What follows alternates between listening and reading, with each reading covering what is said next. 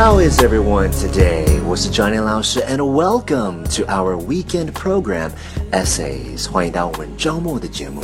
I hope you're having a fantastic day. So, let's take a look at today's writing.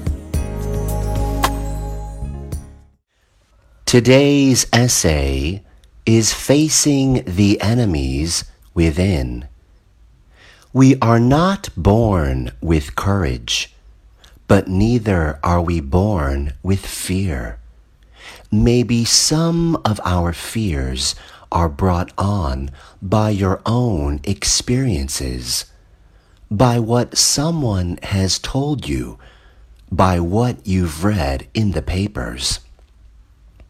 Some fears are valid, like walking alone in a bad part of town at two o'clock in the morning. But once you learn to avoid that situation, you won't need to live in fear of it. Fears, even the most basic ones, can totally destroy our ambitions. Fear can destroy fortunes. Fear can destroy relationships. Fear, if left unchecked, can destroy our lives. Fear is one of the many enemies lurking inside us. Let me tell you about five of the other enemies we face from within. The first enemy that you've got to destroy before it destroys you is indifference. What a tragic disease this is. Ho hum, let it slide. I'll just drift along. Here's one problem with drifting. You can't drift your way to the top of the mountain. The second enemy we face is indecision. Indecision is the thief of opportunity and enterprise. It will steal your chances for a better future. Take a sword to this enemy.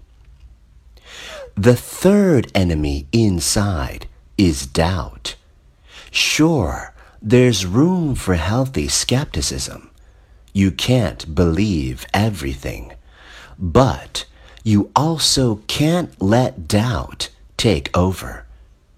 Many people doubt the past, doubt the future, doubt each other, doubt the government, doubt the possibilities, and doubt the opportunities. Worse of all, they doubt themselves. I'm telling you, Doubt will destroy your life and your chances of success. It will empty both your bank account and your heart. Doubt is an enemy. Go after it. Get rid of it. The fourth enemy within is worry. We've all got to worry some. Just don't let it conquer you. Instead, let it alarm you. Worry can be useful. If you step off the curb in New York City and a taxi is coming, you've got to worry. But you can't let worry loose like a mad dog that drives you into a small corner. Here's what you've got to do with your worries. Drive them into a small corner. Whatever is out to get you, you've got to get it. Whatever is pushing on you, you've got to push back. The fifth interior enemy is over caution. It is the timid approach to life. Timidity is not a virtue. It's an illness. If you let it go, it'll conquer you. Timid people don't get promoted. They don't advance and grow and become powerful in the marketplace. You've got to avoid overcaution. Do battle with the enemy. Do battle with your fears. Build your courage to fight what's holding our back and what's keeping you from your goals and dreams.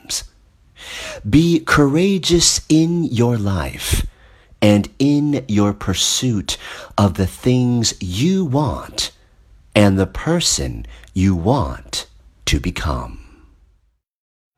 And that's it for today's essay. Thank you so much for joining me.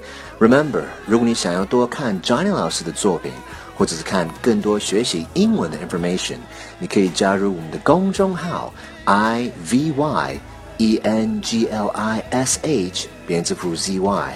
我是 Johnny 老师，and I'll see you next time.